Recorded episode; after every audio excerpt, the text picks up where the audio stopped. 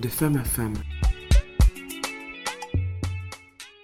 Bonjour, je suis Hélène. Tous les mardis, je vous invite à découvrir en toute simplicité les instants de vie d'une femme qui pourrait changer la vôtre. Ces témoignages ne vous laisseront pas indifférents. Bonjour à tous, bienvenue dans ce nouvel épisode du podcast de Femme à Femme. Aujourd'hui, je reçois une femme dont le sourire me fait tellement de bien. Ça fait des années que je la connais. Son sourire est à chaque fois un, un vrai cadeau. Merci d'être avec moi. Bonjour Laïka. Bonjour Hélène. Oh, je suis trop contente de te voir. Merci de m'avoir conviée. Parce que elle, je l'ai en direct en face de moi, donc j'ai le plaisir d'apprécier sa présence. Donc je suis super contente. Donc tu connais le principe de ce podcast Oui. qui est qu'une femme raconte une tranche de sa vie qui n'a pas été simple et comment elle s'en est sortie, comment elle a surmonté la chose. Et euh, aujourd'hui, tu vas vite nous dire quelle est cette tranche de vie que tu souhaites partager avec nous? Alors, euh, je dirais le parcours, le parcours euh, de ma fille, Rohan, qui est en situation de handicap. Voilà, donc quelque chose qui n'a pas été simple au départ, mais qui, avec les années, on apprend à vivre avec. C'est un handicap de naissance? Alors, non, enfin, je vais dire oui de naissance, mais on a, on a découvert qu'elle était atteinte d'un syndrome, donc qui est assez rare, qui s'appelle William Seberen. Et on a découvert qu'elle avait déjà 4 ans. Donc, euh, pour la petite histoire, euh, je vivais à Trinidad. Donc, euh, c'est vrai que les, le système de santé n'est pas le même. Donc, c'est quelque chose qu'on n'a pas décelé à Trinidad et qu'on aurait décelé en France. Et euh, c'est vrai que hum, petite, peut-être au deuxième, troisième mois, j'ai senti qu'il y avait quelque chose quand même qui, euh, qui n'allait pas. On, a cet instinct maternel où on sent qu'il y a quelque chose qui cloche. Donc on l'a fait voir par des spécialistes, mais bon, euh, on ne trouvait pas euh, de- de- d'anomalie particulière. Euh, donc c'est vrai que hum, j'ai préféré donc moi partir euh, en Martinique puisque c'était plus près que la Guadeloupe pour pouvoir faire des tests euh, au fur et à mesure. Bon, on n'était pas très au clair, mais elle avait suivi tous les six mois et c'est à l'âge de 4 ans qu'on a vraiment su ce qu'elle avait. Voilà. Donc ça a changé aussi notre vie puisque du coup on est rentré en Guadeloupe et on est on est on est resté en Guadeloupe pour euh, pouvoir justement euh, parfaire ce parcours de soins. Alors pour ceux qui nous écoutent et qui ne connaissent pas ce syndrome, ça se traduit comment? Alors, euh, ça se traduit par plusieurs choses. Déjà, ce sont des, on va dire des problèmes cognitifs. hein. Donc, c'est une enfant qui a, qui a un retard de développement, qui a euh, un souci aussi au niveau de tout ce qui est valve artérielle. Euh, en général, vous avez des problèmes par rapport aussi au, au rein. Il n'y a pas la même aptitude. Donc, au niveau des membres, au niveau de la motricité fine. Mais après, bon, je, je dirais que ce sont, ce sont des, termes, des, des termes médicaux. Mais dans la vraie vie, c'est une enfant qui, euh, qui vit pleinement et qui fait ce qu'elle a à faire euh, avec beaucoup de détermination et d'énergie. Elle a quel âge aujourd'hui? Elle aura 11 ans. Ça passe vite. ça passe très très vite. Alors les premières années n'ont pas dû être simples. Les premières années n'ont pas été simples, mais euh, j'ai tout de suite été dans l'acceptation. Et je pense que ça, ça facilite largement le process quand on, quand on, quand on découvre. Alors, le diagnostic, quand il est posé, ça fait mal. Mais c'est vrai que moi, je l'ai pris différemment parce que je savais, comme je dis, qu'il y avait quelque chose qui était différent chez elle. Donc, c'était une enfant extraordinaire. Et euh, quand on m'a dit qu'elle avait ce syndrome, je... le docteur m'a offert une boîte de mouchoirs. Je vais toujours me rappeler de ça pour euh, que je puisse pleurer. Et puis, je lui dis, mais qu'est-ce que je fais avec cette boîte de mouchoirs? Il m'a dit, mais écoutez, les parents, en général, euh, ben, ils sont effondrés l'annonce d'une telle nouvelle. Et là, je la regarde et je lui dis non. Si j'ai une enfant extraordinaire, puisque c'est comme ça que je l'appelle, ça veut dire que j'ai les, les- les épaules en fait pour pouvoir supporter, assumer cette situation. Donc non, je ne vais pas pleurer. Vous me donnerez des informations, vous me donnerez des, des pistes pour que je puisse l'accompagner au mieux et la stimuler au mieux. Voilà. Elle a été euh, suivie, prise en charge tout de suite? Elle a, alors, elle a été prise en charge euh, en Guadeloupe, au CAMS. Donc, euh, ça a été un, parcours parce qu'en fait, ce qui se passe, c'est qu'au début, je n'étais pas sûre de, son syndrome. Et j'ai échangé avec une amie qui est dans le domaine et qui m'a dit Naïka, il y a quelque chose. Je suis sûre. Allons monter un dossier quand même. Et là, je lui dis euh, Mais quelque chose du genre. Elle me dit Je pense qu'il y a un syndrome. Et là, du coup, je me suis dit, OK, donc euh, elle m'a accompagnée, cette amie, que je remercie, elle va se reconnaître. Elle a été prise en charge au CAMS. Et du coup, c'était un syndrome aussi assez rare, hein, parce que en Guadeloupe, il y avait à l'époque euh, que 4 cas. hein. Donc, euh, c'était la plus jeune. Et il fallait pouvoir trouver donc, des méthodes pour l'accompagner, donc psychomotricien, orthophoniste, ergothérapeute, des choses comme ça pour pouvoir justement bien déceler ce qui irait pour elle. Malheureusement, les centres comme ça, ben, c'est des centres qui, sont, qui prennent en charge entre, on va dire, de la naissance à à peu près 6 ans. Et après, il y a une grosse rupture pour le passage, par exemple, au CESAD. Donc ça, ça a été plus difficile parce que la rupture a duré, ben, dure jusqu'à maintenant, puisqu'elle n'a toujours pas de prise en charge concrète. Euh, mais euh, on se donne les moyens avec, avec mon compagnon pour euh, l'accompagner en libéral. Donc elle, elle, a, elle a des soins libéraux, donc ce n'est pas évident pour tous les parents de le faire. C'est un sacrifice, il faut le dire, parce que du coup, vous avez des droits. Malheureusement, le manque ben, de structure chez nous, le manque de moyens fait que souvent les parents se retrouvent seuls face à ce genre de situation. D'où, euh, des fois, ben, euh, ben, je vais dire, euh, on a des parents qui, qui, abandonnent, on a des parents qui, qui n'acceptent pas ce qui se passe, on a des parents qui ne veulent pas aller au bout des choses, qui vivent l'handicap comme un handicap. Moi, j'ai choisi de vivre l'handicap comme une, comme une vie différente, comme quelque chose qui, comme une force. Souvent, ma fille, elle dit ma différence, c'est ma force. C'est sa phrase fétiche à l'école quand on, si on l'embête. Donc, c'est vrai que hum, on a, on a décidé en tout cas de, vivre au mieux euh, cette situation et puis c'est vrai qu'elle nous a toujours euh, étonnés. Euh, je dirais que Rowan, c'est une, c'est une somme de, de non. On m'a toujours dit non, elle ne pourra pas faire du vélo, non, elle ne pourra pas faire de la trottinette, non, elle ne pourra pas faire ci, non, elle pourra pas. Hein. Et en fait, finalement, elle fait tout ce qu'on m'a dit qu'elle ne pourrait pas faire. Mais parce que tu l'as accompagnée. Parce, que oui, tu il faut toujours considérer comme une personne à part entière toujours. qui est capable de faire des choses. Toujours accompagné et puis toujours, euh, ce qui est important, c'est de ne pas faire de différence puisque moi j'ai deux enfants pour le coup, donc j'ai une, une, petite euh, presque deux ans après euh, qui n'a pas de, soucis de santé apparent, mais réellement, il ne faut pas faire de distinction. On a souvent tendance, quand on est maman, surtout à materner les enfants. Quand l'enfant a un handicap, on veut, on veut être hyper protecteur, mais en fait, il ne faut pas. Ce n'est pas lui rendre service. L'enfant a des ressources, voilà. L'enfant a des ressources. Il faut essayer de lui donner les, méthodes, les moyens pour qu'il puisse justement euh, ben, se développer, euh, trouver sa voie, voir ce qu'il aime, et puis apprendre à le connaître. Il faut connaître son enfant parfaitement de manière justement à toujours être là et, à l'aider à, trouver le, le, bon créneau, voilà. Donc oui, non, il faut il faut il faut il faut s'accrocher. C'est je dirais que moi, ce qui est plus compliqué pour moi dans, dans l'handicap, c'est l'administratif. Hein. C'est vraiment l'administratif, les dossiers à faire chaque, chaque deux ans, euh, courir après tel ou tel euh, organisme. Mais, mais dans la vie, vraiment, euh, la chance que j'ai, c'est que c'est quand même une enfant qui n'a pas d'handicap visible à part dans le comportement parfois si on fait vraiment attention. Donc l'handicap n'est pas forcément visible, donc elle a une vie assez sereine, hein. je veux dire, c'est une enfant qui va au camp de vacances, qui s'occupe d'elle-même, qui prend soin d'elle. Elle est scolarisée à Petitbourg, à l'école dans une école tout école euh, primaire normale. Donc par contre, elle a, elle a donc euh, elle est en classe Ulysse et en classe normale. Donc la classe Ulysse c'est une classe où il y a tous les enfants extraordinaires, donc ils sont une dizaine, et sa classe normale. Donc c'est vrai que ce qui est bien, c'est que donc en classe normale, elle fera donc euh, des activités un peu plus ludiques. Donc elle fera tout ce qui est danse, enfin tout ce qui est sportif, tout ce qui est art plastique, art visuel, chant, poème, etc. Des fois aussi un peu d'histoire de géo et d'anglais. Euh, puisque l'anglais c'est sa, langue, hein, donc elle maîtrise parfaitement, enfin parfaitement, j'exagère un petit peu puisque c'est ma fille. donc elle maîtrise l'anglais, en tout cas elle comprend très bien et puis elle parle un petit peu. Mais tu continues à leur parler en anglais? J'ai repris parce que j'avais arrêté euh, un moment, euh, j'avais arrêté un moment, mais elles sont demandeuses et puis bon, elle, se forme elle-même sur YouTube avec des séries, euh, des séries anglophones. Donc c'est assez marrant, mais oui, on, on, pratique à la maison. Parce que c'est euh, une langue qu'elles ont entendue à la naissance. Donc. Tout à fait. Et puis mon compagnon d'ailleurs, il, il, parle énormément avec elle l'anglais. Donc euh, non, pour le coup, on est, on est vraiment, on est vraiment à fond dessus. et la classe donc Ulysse, c'est où on travaille vraiment les je vais dire tout ce qui est cognitif, donc tout ce qui est donc mathématiques, lecture, voilà, les matières français pour que l'enfant puisse euh, avoir les bases. Donc là, c'est un peu plus compliqué. Les fondamentaux, et c'est beaucoup plus compliqué euh, donc euh, d'intégrer les fondamentaux. Donc c'est, on va dire que c'est des éducations un peu à double vitesse, mais en tout cas, ça leur permet une insertion au sein du système scolaire. Et puis l'école fait un, un bon travail aussi. Il n'y a pas de c'est une école vraiment où les enfants sont bien intégrés. Donc, euh, la direction s'en assure, en tout cas, ainsi que l'équipe pédagogique. Donc, du coup, c'est vrai qu'elle est, elle est très épanouie au sein de l'école, euh, très expressive. Euh, voilà, elle, aime beaucoup le, climat scolaire. En fait, quand j'écoute ton histoire, mhm. ce qui n'a pas été simple, ce n'est pas ton enfant, c'est tout ce qu'il y avait autour.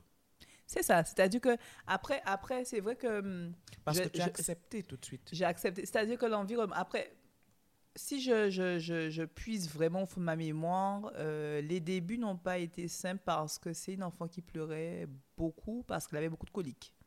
Et qu'on a découvert très tardivement qu'elle avait une hernie. Donc elle s'est fait opérer de son hernie. Elle avait 6 ans alors qu'on aurait pu le faire très jeune si on avait su ce que c'était. Concernant même son, état, outre ça, elle était assez, euh, assez dynamique, euh, assez souriante. petite coquine, voilà. Donc c'est vrai que hum, on, a- on avait un retard de langage, mais qui était euh, assimilé au fait que je parlais français et que son père biologique parlait anglais. Et du coup, c'est vrai que hum, ça nous a pris du temps à comprendre qu'il y avait vraiment quelque chose, qu'il y avait quelque chose. Donc je... c'est pour ça que je dis que, que oui, l'expatriation c'est- très beau, mais il y a aussi les, les limites et les freins. Moi, le, le frein pour moi a été vraiment le- la santé, la santé. Voilà. Et donc, quand tu es revenu ici, en effet, enfin revenu ici, parce que nous sommes en Guadeloupe, Mhm. La prise en charge est tout autre. Elle est tout autre. Après, elle est là, mais c'est vrai que la lenteur administrative est compliquée, que, que je trouve parfois que, que l'accueil euh, n'est pas assez bienveillant. Je trouve qu'on a, on a vraiment ce problème. Euh, Pour moi, l'handicap, c'est quelque chose qu'on doit traiter avec beaucoup plus de soin, beaucoup plus d'amour, euh, beaucoup plus d'empathie. Parce que ces personnes-là doivent déjà vivre leur quotidien. Moi, des fois, je pense à ma fille, je me dis, grande, si elle doit avoir les mêmes démarches, faire ce que je fais, est-ce qu'elle aura cette patience? Est-ce qu'elle aura cette détermination? Est-ce qu'elle ne voudra pas des fois laisser tomber? Parce que c'est vrai que parfois, le, le, le retour que vous avez, euh, voilà, ça, ça fait mal. Ça fait mal, ça, ça, ça, ça vous sidère, ça vous énerve parfois. Vous rentrez dans des états de colère, mais en fait, il faut, il faut garder les pieds sur terre et puis euh, foncer. Mais je, je m'interroge souvent par rapport à ça. Oui, parce qu'elle n'a que 11 ans. Elle n'a que 11 ans et que demain, voilà, on est confronté dans un monde de plus en plus superficiel, de moins en moins tolérant, où les enfants sont déjà assez, assez durs entre eux, même entre enfants, entre guillemets, normaux.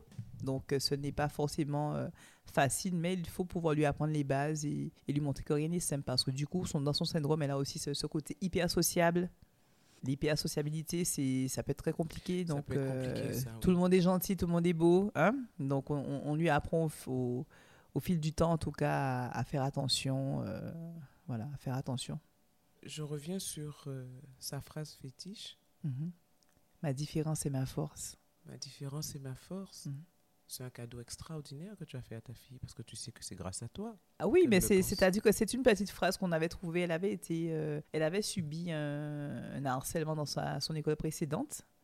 Et j'avais apprécié parce qu'elle avait été harcelée avec deux petites copines, à- avec une petite copine à elle à l'époque, et c'est elle qui avait ramassé sa copine à terre, qui s'était dirigée vers le bureau de la directrice pour l'en informer. Et j'avais trouvé ça courageux de sa part. Et elle me dit mais maman, pourquoi euh, des amis voudraient nous faire du mal? Et on avait une grande conversation euh, dessus. Et là, c'est cette phrase-là qu'on a trouvée. Elle me dit mais maman. euh, voilà, est-ce que je suis différente? Parce que du coup, elle sait qu'elle a le syndrome, mais des fois, on lui pose la question et elle dit, mais je ne suis pas handicapée, je suis en situation. Pour elle, il y a, une distinction. Pour elle, le handicap est lié à la chaise roulante, à quelqu'un qui n'a pas de faculté de faire certaines choses.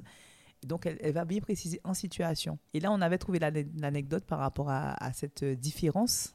On lui avait expliqué. Et elle avait dit, mais maman, je suis forte je sais que je suis forte. Donc, du coup, cette phrase, ma différence et ma force reste. Donc, quel que soit ce qu'on va lui dire, elle dit, mais euh, tu es embêtée parce que je suis différente. Mais ma différence et ma force.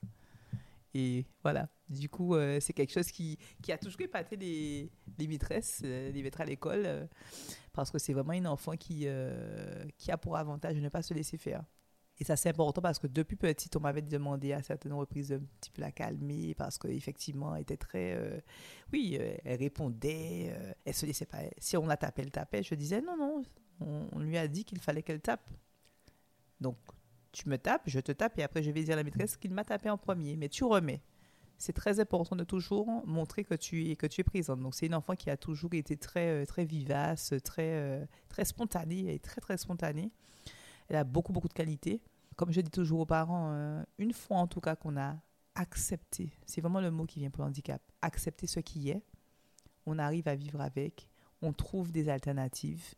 Euh, et c'est l'essentiel, c'est de pouvoir euh, tout donner pour que l'enfant soit le plus autonome que possible et qu'il fasse ce qui lui plaît. On a des rêves, bien évidemment, de... J'aime bien dire que pour moi, le syndrome de la mère parfaite est mort ce jour-là. Je vais toujours me rappeler, hein, c'était euh, un 16 octobre 2015, où j'ai eu le diagnostic.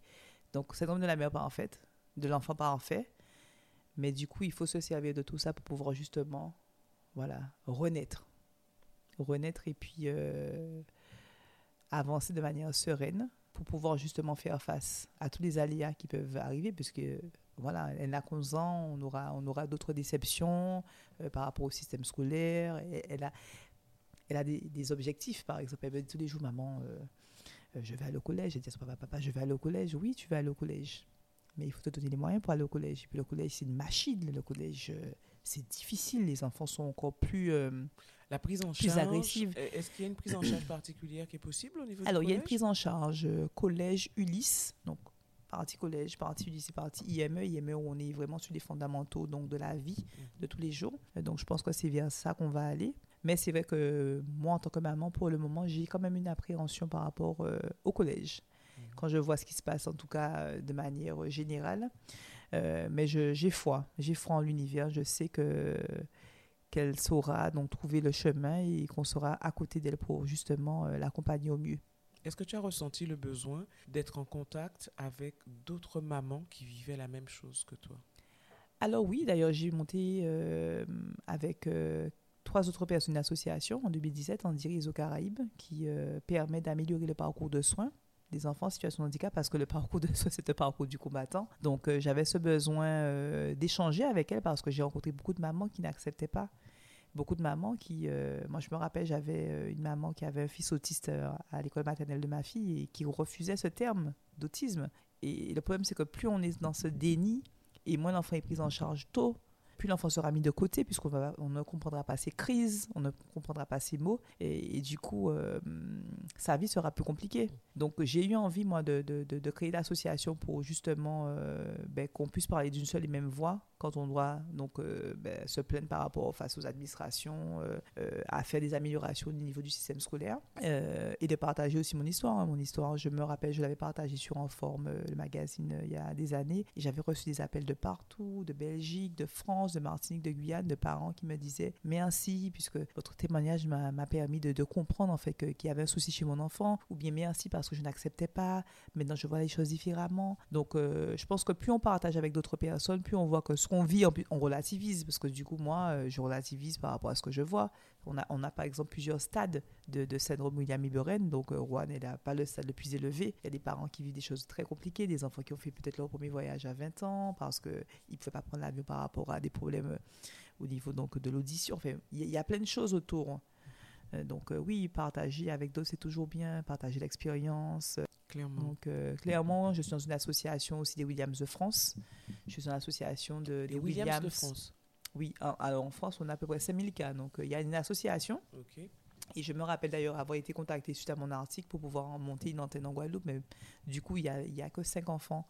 Il y avait que, à l'époque 5 ou 6 enfants, 2 adultes. Donc, euh, alors je ne dis pas que ça n'avait pas de sens, mais je me dis qu'il vaut mieux avoir une association qui puisse regrouper en tout cas toutes les maladies, mais qui s'occupe vraiment du parcours de soins parce que c'est là où on a un souci, au lieu d'être sur un seul syndrome qui, en tout cas, qui restera en Guadeloupe on va sensibiliser les gens à, une dizaine de personnes, ça n'aura pas le même impact. Absolument. Voilà. Absolument. Alors qu'on dit. En dit réseau, c'est vraiment tout. En dit réseau, on a, on a des autistes, on a des tétras, on a, on a, on a, on a toutes sortes, en tout cas, d'handicaps. Et en fait, c'est vraiment euh, permettre aux parents d'aller vers ben, le bon spécialiste, d'aller vers la bonne structure, appuyer les dossiers, euh, faire des opérations. On avait fait une opération, je me rappelle, à Formaca avec, ben, avec Jenny Poulin d'ailleurs, euh, qui avait été super parce que les enfants, ils, avaient, ils étaient tous mélangés. Donc, on avait des enfants qui étaient de, de tous bords, donc euh, des enfants en situation de handicap et non, qui ont dansé ensemble, qui ont qui ont su les rythmes du cas, qui ont pris leur goûter ensemble, qui ont échangé ensemble. On avait aussi organisé une journée qui s'appelle Andy Cool Day, il apparaît une grande journée au jardin d'eau. On avait plus de 100 personnes. Donc, c'était entièrement gratuit. On offrait un brunch avec des activités. On avait fait des ateliers de parole, ateliers de répit pour les parents des mamans qui se livraient, d'autres mamans qui n'ont pas cette, qui n'ont pas cette vie, qui, qui, se rendaient compte de la chance qu'elles ont de ne pas avoir ce quotidien et qui ont offert leur aide aussi, leur, soutien. Donc, euh, créer cette communauté de personnes euh, bienveillantes. Je crois que c'est le mot qui, doit revenir souvent, c'est la bienveillance, l'amour, beaucoup d'amour pour aider ces enfants à, grandir parce qu'ils ne demandent qu'une chose, c'est d'être, d'être eux dans ce monde. Voilà. Qu'est-ce qui te porte au quotidien? Ma foi. C'est ma foi qui me porte. Je crois vraiment euh, que le Seigneur a... ne fait rien de nos hasard. Je pense que tout est écrit. Donc, ce qu'on vit, on doit le vivre. C'est pour ça que je, je, je, prends toujours les choses de manière positive. En tout cas, euh, j'essaie au maximum, puisqu'il y a des fois, il y a des situations qui nous dépassent. Mais ma foi me porte. Ma foi m'aide à, à méditer, à me poser, à, à prendre des décisions, j'estime, judicieuses et surtout euh, à me donner la force parce qu'il faut avoir beaucoup d'énergie pour, euh, pour encadrer son enfant, pour le stimuler aussi en cas de doute. Parce que l'enfant, il y a des moments où il se sent différent. Plus l'enfant grandit et plus l'écart se creuse. Quand l'enfant est petit, il a le droit à l'erreur sur ce qu'il va dire, sur les choses qu'il va faire. Mais plus il grandit, et puis il les regarde, et puis il est jugé. Et souvent, vous serez euh, surpris de la réaction de vos proches, parce qu'il faut savoir aussi que l'handicap crée, euh, crée de la distance avec les gens. Il y a des personnes qui pourront qui vont accepter votre enfant comme elle est, il y a des personnes qui auront plus de mal et ça va se sentir. Et c'est pas un problème parce que moi je crois aussi en au tri naturel, un, un tri naturel qui se fait parce qu'il faut comme ça euh, que l'âme grandisse. Et euh, vous devez vous accrocher aux personnes, en tout cas, qui, euh, qui seront à vos côtés, parce qu'il y en aura. Il y a des personnes qui seront à vos côtés, qui vont traiter votre enfant comme le leur, sans aucune distinction, qui lui parleront. S'il faut reprendre l'enfant, ils vont reprendre l'enfant. S'il faut doucider l'enfant, ils le feront également. Donc, euh, pour moi, c'est des choses qui sont importantes. Donc, je suis portée par ma foi. Voilà. Et elle te fait faire des choses extraordinaires. Extraordinaires. Je, je, trouve franchement que. Mm -hmm. Roanne a, a, de la chance d'avoir une maman comme toi. Elle m'a choisi. Oui. Elle m'a choisi. Donc, je, je, me dois, je, je me dois en tout cas de tout lui donner, de lui mettre en tout cas toutes les armes entre les mains, de manière à ce qu'elle puisse aller le plus loin possible dans ce qu'elle va choisir de faire. Et surtout la mettre à l'abri de, de la perversion du monde, parce qu'il y a ce côté aussi qui n'est pas aisé. Mais euh, moi aussi, j'ai de la chance de l'avoir parce que c'est une enfant, grâce à, grâce à elle, tout problème a une solution. C'est-à-dire que si je n'avais pas eu une enfant comme ça, il y a plein de choses qui m'auraient déjà accablé dans la vie. Je pense qu'il y a des choses qui m'auraient déjà mise au plus bas. Mais avec Rowan, je prends tellement les choses avec philosophie que du coup, vraiment, c'est une enfant qui a changé ma vie et je vais toujours la remercier pour ça. Je l'aime. je l'aime plus que tout. Je l'aime, cet enfant, vraiment. Elle m'a, elle m'a changé, elle m'a fait grandir, elle m'a empuissancé empowerment, you know? Et vraiment, euh, j'ai beaucoup de gratitude pour ce qu'elle m'apporte, pour ce qu'elle nous apporte à notre coco familial d'aujourd'hui, pour ce qu'elle apporte à sa petite sœur, pour ce qu'elle apporte à mon compagnon, vraiment. Euh, sa petite sœur dont elle est très proche. Elles sont très proches, très complices, pour ce qu'elle apporte à sa mamie qui est, qui est aussi euh, à ses côtés euh, depuis le départ. Donc oui, c'est... c'est non, c'est une petite, une petite fille qui est, qui est pleine d'amour. Et ce qui est étonnant avec Rohan aussi, c'est que c'est une enfant qui marque. C'est-à-dire que parfois, les gens vont oublier que j'ai une deuxième, mais en fait, Rowan, elle aura marqué. Parce que c'est. Elle est hyper sensible. Donc, on va par exemple être dans un supermarché et elle aura repéré un enfant qui a un handicap à 200 mètres. Et vous ne l'aurez pas encore vu, mais en fait, ils se sentent, ces enfants-là. Et euh, je me rappelle à la rentrée, euh, ben là, la rentrée de septembre, il y a un petit garçon qui ne voulait pas aller à l'école, qui pleurait, qui s'agrippait à la jupe de sa maman, qui roulait par terre. Et Rowan est venu elle l'a tenu et avec ses mots, elle a réussi à décrocher l'enfant de la jupe de sa mère, à l'emmener dans, sa classe, à lui expliquer ça va aller. Ce n'est pas facile, ne t'inquiète pas les premiers jours. Tu ne veux pas te séparer de ta maman, mais ça ira. Et tous les matins, ce petit garçon-là lui dit bonjour. Donc en fait, c'est une enfant qui a cette... Elle a une âme tellement pure, tellement douce, qu'elle attire vers elle aussi de très bonnes choses. Donc je, je, je, crois en tout cas qu'elle qu serait une grande dame plus tard. Je sais ce que je lui souhaite. Voilà. C'est ce que nous lui souhaitons. J'espère être là pour voir ça. C'est ce que nous lui souhaitons tous, mais j'en reste persuadée également. Alors, pour euh, ceux qui nous écoutent, j'aimerais que tu me rappelles deux choses. Le nom exactement de ce syndrome et deuxièmement, le nom pour les personnes qui sont en Guadeloupe de l'association. D'accord. Alors, le syndrome s'appelle Williams, comme Williams, et Beren. Mm -hmm. Et pour l'association, c'est Andy Réseau Caraïbes donc handicap, et un réseau qu'on veut qui soit caribéen. Oui, parce que, alors, je précise, mm -hmm. euh, je vous ai dit au début de, ce, de, de, cet échange que je la connaissais bien. Pour moi, c'est la plus trinidadienne des Guadeloupéennes. c'est une caribéenne dans l'âme. Ah oui, tu peux le dire. Vraiment une caribéenne dans l'âme. Et euh, c'est C'est extraordinaire. Mon île d'adoption, Trinidad. Oui, Ouais, absolument. Voilà, donc c'est pour ça qu'on a. Et l'association, le but est vraiment d'informer, de, de former, de coordonner, d'accompagner, d'écouter. Et puis de créer, de créer des choses aussi. On aurait aimé. Le Covid nous a, nous a beaucoup freiné, mais euh, on veut faire plus d'opérations pour les, pour les enfants. Ça va de, ça va repartir. On, on a foi. Donc, euh, des, des, des- on les- leur créer des moments inédits, des, des moments de bonheur qui créent des souvenirs ensemble. Voilà. Et surtout, surtout, surtout, qu'ils soient tolérants entre eux. Toutes les actions qu'on fait, c'est vraiment pour mélanger les enfants de manière à ce qu'ils apprennent la tolérance et qu'ils se rendent compte de, de la chance qu'ils ont d'être qui ils sont, euh, de manière justement à Et continuer d'avancer. tout ce qu'il porte au monde. Tout ce qu'ils portent, c'est ça. C'est ça, les bulles d'espoir. Voilà. Naïka, merci. Merci beaucoup parce que c'est déstabilisant parce que je n'ai même pas eu à te demander euh, mais qu'est-ce que tu as fait pour, euh, pour t'en sortir puisque dès le début, dès l'annonce, pour moi, tu t'en es sorti. Vu la réaction que tu as eue, Mm. en fait, le mot-clé a été l'acceptation, Acceptation. tout simplement. Voilà. Et l'espoir, tu l'insuffles en permanence à tout le monde autour de toi. Merci. Donc j'ai une dernière question pour toi. Mm. Quand on te dit de femme à femme, qu'est-ce que ça t'inspire? Échange, partage, transmission, sororité. Merci à toi. Merci d'être venu à moi. Merci de m'avoir convié. Je suis honorée d'être sur ce podcast. Merci Ah, merci Naïka. pour ce Et que puis, tu fais pour les et femmes. puis vraiment, comment est-ce que je pourrais dire ça? Tout le bonheur du monde à Rouen, Réjeanne et toi. Merci beaucoup. À bientôt. Merci, à bientôt.